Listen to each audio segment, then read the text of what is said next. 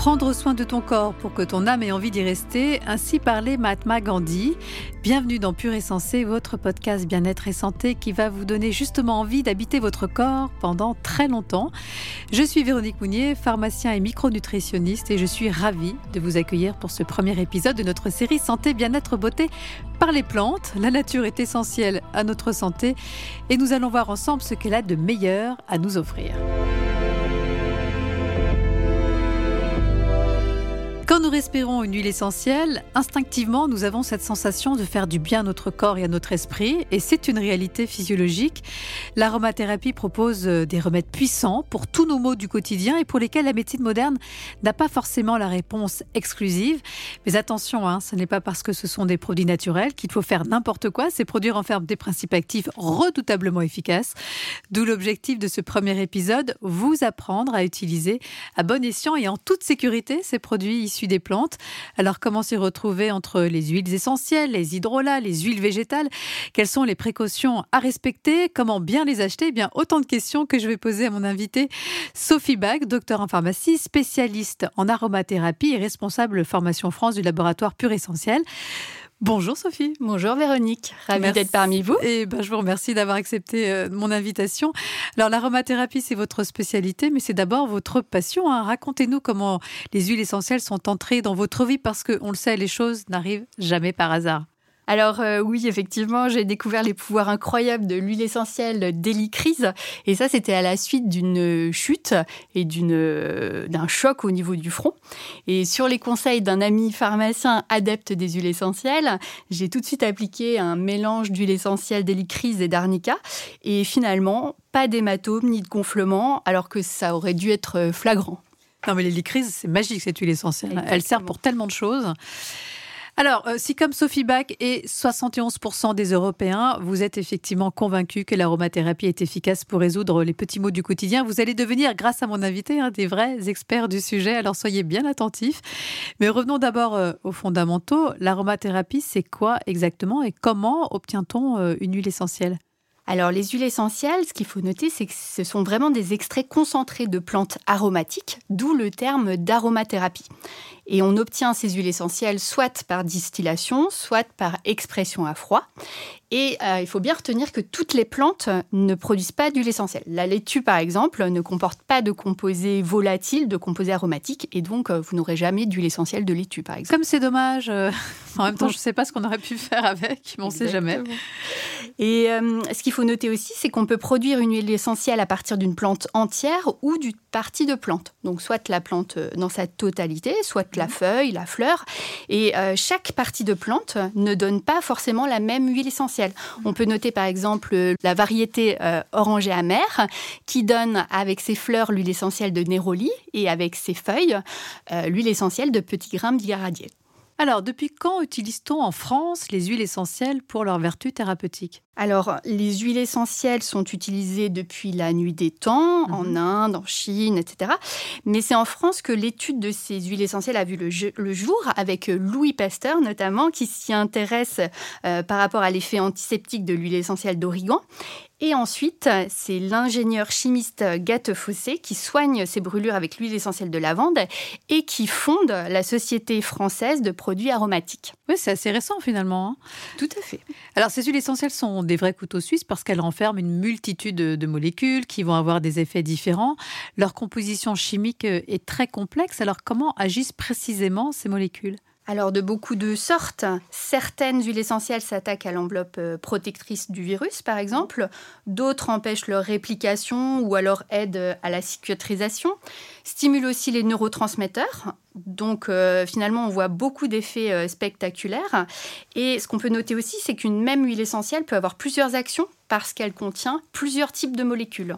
Alors l'aromathérapie, on le disait, existe depuis des millénaires. Nous avons des preuves empiriques de son efficacité, mais avons-nous aujourd'hui des preuves cliniques qui sont mises en évidence par des études fiables?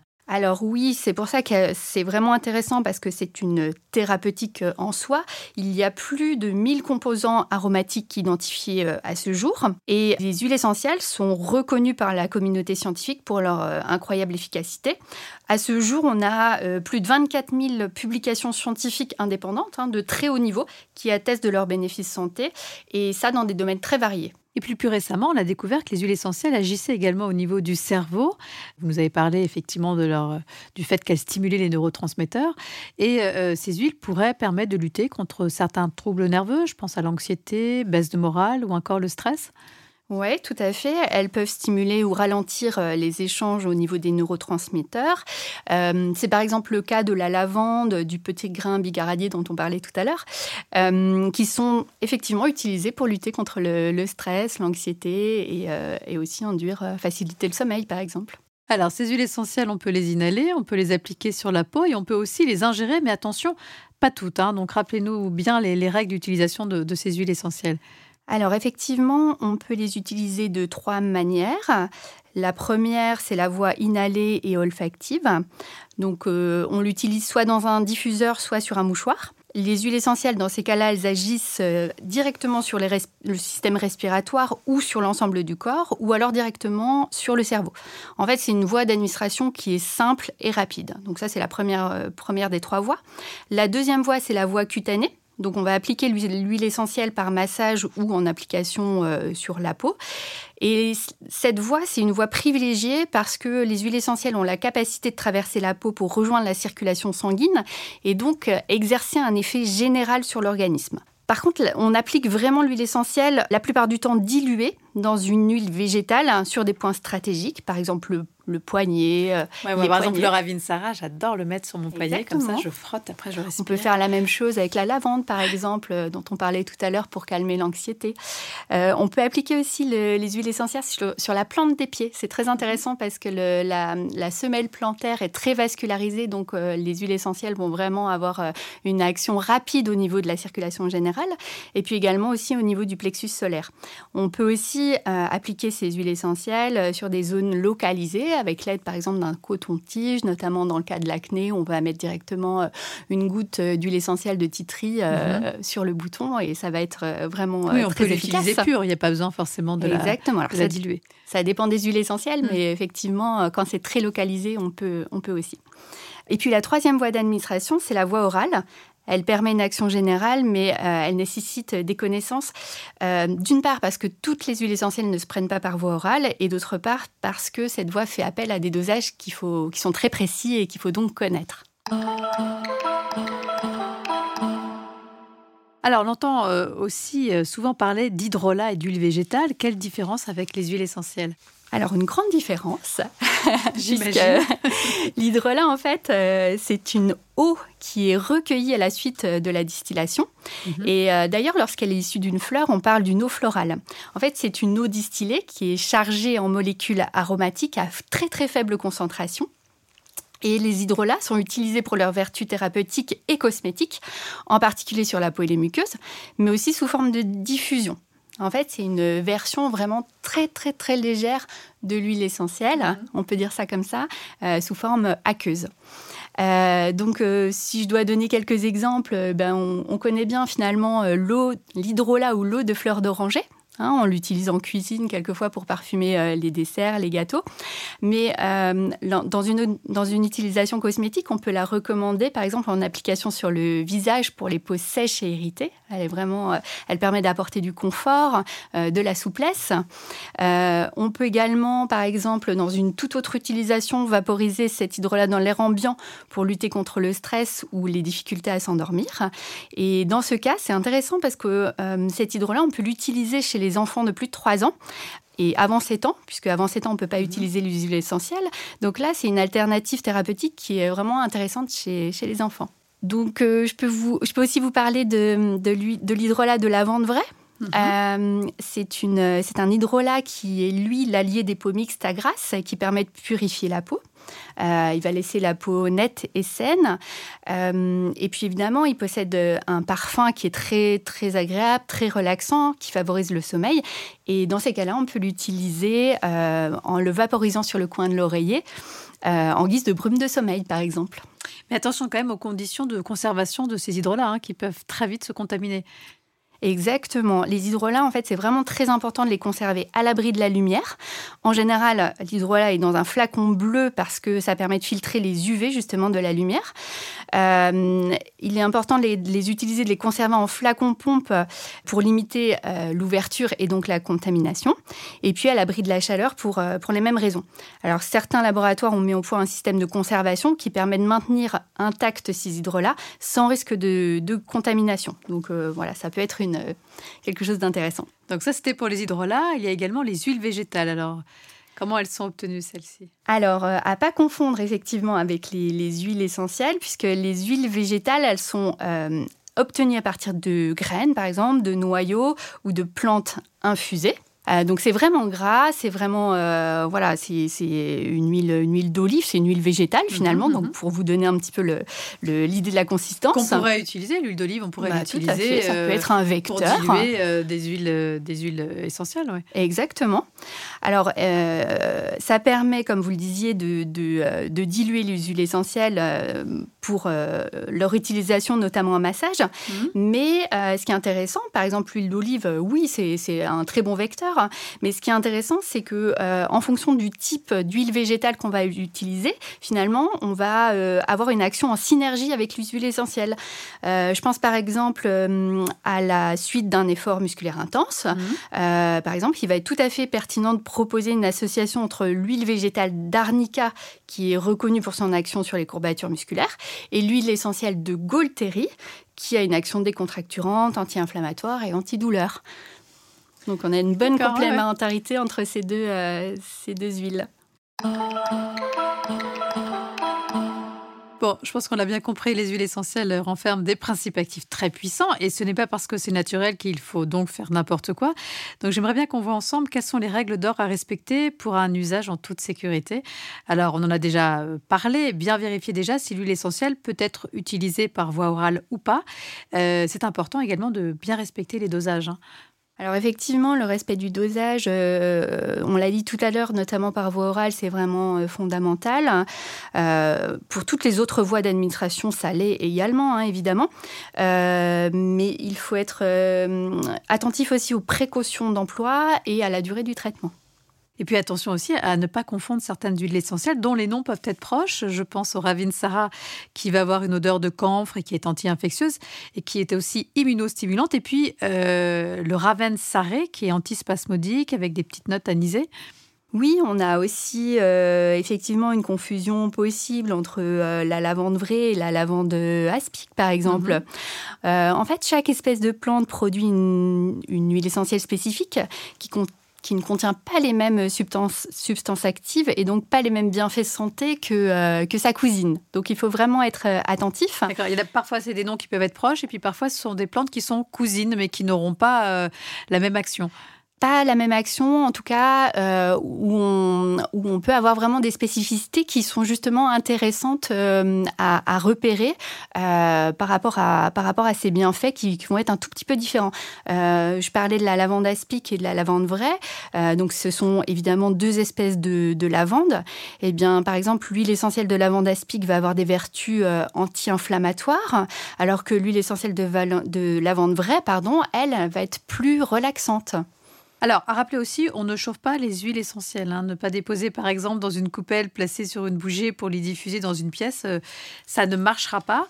Alors, justement, comment bien utiliser euh, ces huiles essentielles? Alors, euh, ce qui est recommandé, c'est plutôt euh, d'utiliser un diffuseur euh, par nébulisation à froid ou à chaleur douce, parce qu'effectivement, dès lors où on chauffe les huiles essentielles, on risque de dénaturer les molécules qui les contiennent, et donc elles ne joueront plus leur rôle. De toute façon, on va consacrer une émission à la diffusion des huiles essentielles avec vous. On pourra y, revenir plus en détail notamment voir ensemble toutes ces techniques de, de, diffusion. Quelles sont les précautions à prendre chez les enfants et chez les femmes enceintes avec les huiles essentielles? Ça, c'est une question qui revient toujours quand on parle d'aromathérapie. Alors effectivement, quand on n'est pas spécialiste des huiles essentielles, euh, il faut vraiment jouer la sécurité maximale. Et pour ça, en fait, on va se dire qu'on n'utilise pas les huiles essentielles pendant la grossesse, ni chez les enfants de moins de 7 ans. Et si on veut euh, néanmoins profiter des bienfaits des huiles essentielles chez les tout petits, il existe des formules prêtes à l'emploi avec des huiles essentielles microdosées que là, on peut utiliser euh, en toute euh, sécurité chez, chez les tout petits. Comme ça, on prend aucun risque. Exactement. de façon générale, dans quels autres cas les huiles essentielles doivent être utilisées avec précaution? C'est-à-dire que ça va nécessiter l'avis d'un spécialiste? Eh bien, pour tout ce qui va être euh, troubles chroniques, comme euh, par exemple des problèmes euh, rénaux, cardiovasculaires, les gens qui, sont, qui font des crises d'épilepsie, qui sont asthmatiques, dans des allergies comme l'allergie à l'aspirine par exemple, dans des troubles hépatiques et les cancers. Est-ce qu'il existe des contre-indications formelles pour certaines de ces huiles essentielles? Oui, par exemple, on parlait d'insuffisance hépatique. Euh, l'huile essentielle de giroflier est vraiment à déconseiller dans ce, dans ce cas-là. Ou alors, euh, par exemple, le, le citron, l'huile essentielle de citron est très phototoxique. C'est-à-dire que lorsqu'on l'utilise, il ne faut pas, il ne faut pas pardon, s'exposer au soleil euh, jusqu'à 48 heures après l'utilisation de cette huile essentielle. Est-ce que les huiles essentielles peuvent également interagir avec des traitements médicamenteux? Eh bien oui, et euh, il faut être très attentif par rapport à ça et vraiment euh, euh, ne pas hésiter à demander conseil. Je pense notamment à la gaultérie et aux médicaments anticoagulants qui ne font pas bon ménage. Est-ce qu'on peut être allergique à une huile essentielle? Alors oui, en fait, même s'il s'agit de composants naturels, il est toujours possible d'être, de, de développer une allergie à quelques composants qu'on va ingérer ou mettre sur la peau. Il est donc important de toujours demander conseil avant d'utiliser une huile essentielle pour la première fois, notamment chez un enfant, et bien sûr, respecter les conseils d'utilisation de chacune d'entre elles.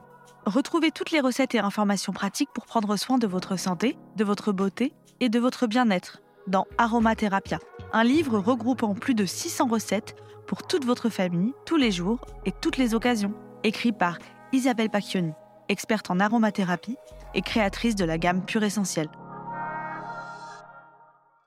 Alors, en cas euh, d'huile essentielle dans les yeux ou en cas d'ingestion accidentelle, qu'est-ce qu'on fait? Alors, ce qu'il faut retenir, c'est surtout pas d'eau, puisqu'en mhm. fait, euh, les huiles essentielles ne sont pas miscibles dans l'eau. Euh, donc, euh, on va utiliser un corps gras, une huile végétale, comme par exemple, on parlait de l'huile d'olive tout à l'heure. Donc, on va utiliser de l'huile d'olive pour se rincer l'œil euh, avec, avec cette huile de manière à, à faire disparaître l'huile essentielle de l'œil. Et dans tous les cas, vraiment, la recommandation, c'est d'appeler le centre anti-poison si notamment on est sur un cas d'ingestion accidentelle. Alors, ces huiles essentielles, euh, on les trouve aujourd'hui un peu partout, en pharmacie, euh, on en trouve dans les magasins bio, également dans certains supermarchés. Quels sont les, critères à prendre en compte quand on achète une huile essentielle? Alors, c'est être euh, attentif aux mentions qu'on va trouver sur l'emballage. On va retrouver pour les huiles essentielles de qualité la mention HEBBD. On va retrouver la mention 100% pure et naturelle. On va aussi avoir la date de, de péremption, le nom des composants actifs qu'on appelle chémotypes et leur dosage, ainsi que le numéro de l'eau. Et évidemment, la, traçabilité est maîtrisée euh, et donc elle est fonction justement du numéro de, l'eau. Et le bio, est-ce que c'est aussi un, critère de qualité, ça? Alors oui, effectivement, quand c'est possible, euh, il faut préférer les huiles essentielles certifiées bio. C'est important notamment par exemple pour les agrumes, puisque les agrumes, c'est l'écorce en fait qu'on va presser pour récupérer l'essence, mhm. et c'est aussi au niveau de l'écorce qu'on va trouver les pesticides. D'où l'intérêt vraiment d'avoir notamment pour les agrumes euh, des huiles essentielles euh, bio. Euh, par contre, on ne peut pas trouver toutes les huiles essentielles en disponibilité suffisante version bio. Certaines sont sauvages et donc ne peuvent pas être certifiées bio. Pourquoi certaines huiles essentielles que l'on peut trouver en supermarché sont-elles moins chères que celles vendues en pharmacie? Parce que j'imagine elles sont de moins bonne qualité, c'est ça? Alors, dans, tous les cas, quels que soient les circuits de distribution, il faut vraiment se méfier des huiles essentielles vendues à bas prix, euh, car cela peut traduire le fait qu'elles soient diluées ou qu'elles ne mhm. fassent pas l'objet de tous les contrôles imposés. D'accord, donc au pire, euh, elles ne seront pas efficaces? Oui, voire euh, quelquefois on ne peut pas être euh, assuré de la non-toxicité. D'accord, de savoir ce qui, ce qui, a pu être ajouté dedans. Exactement. Euh, donc mieux vaut les acheter en pharmacie ou parapharmacie pour être sûr de la qualité et, et d'un usage en toute sécurité puisqu'on pourra bénéficier des conseils d'un professionnel. Hein.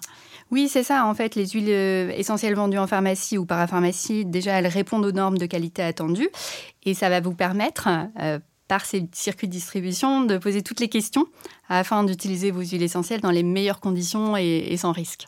Bon, et au niveau du conditionnement et de la conservation, quelles sont euh, les choses à savoir? Alors, il faut qu'elles soient conditionnées dans des flacons euh, en verre de couleur sombre qui mhm. limitent l'effet de, la lumière.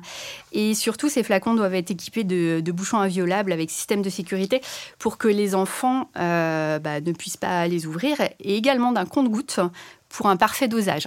Alors, ma dernière question, quelles sont les huiles essentielles qu'il faudrait impérativement avoir dans son armoire à pharmacie s'il y avait une sélection à faire? En tout cas, je suis sûre déjà que dans la vôtre, il y a de, l'hélicryse.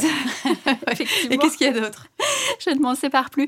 Euh, eh bien, je vous recommande quelques huiles essentielles qui permettent de lutter contre les infections, comme par exemple l'huile essentielle de Ravinsara, incontournable, qui est antivirale. Hein. Je l'adore, celle-là. C'est, ça, c'est ma chouchou. Très bon. On a l'huile essentielle de citron, qui va être désinfectante. On a l'eucalyptus radié ou le, ou le titri, qui va être anti-infectieuse. Et puis, euh, moi, ce que j'affectionne particulièrement, c'est la lavande vraie pour son côté très relaxant. Merci beaucoup Sophie pour tous ces précieux conseils. Voilà, c'est la fin de cet épisode consacré au bon usage des huiles essentielles. Grâce à vos talents de formatrice, hein, nous pouvons maintenant nous prévaloir d'une certaine expertise en matière d'aromathérapie. Bon, nous avons les bases de, cette thérapie antique, mais il y a quand même encore un peu de travail d'apprentissage, d'où l'importance de demander l'avis euh, d'un spécialiste à la moindre question. Alors, dans le prochain épisode de cette série, nous parlerons de votre beauté au naturel, peau, cheveux, ongles. Qu'est-ce que la nature peut faire pour nous? Eh bien, vous allez voir, elle peut beaucoup. Voilà, d'ici là, portez-vous bien et merci encore de votre fidélité.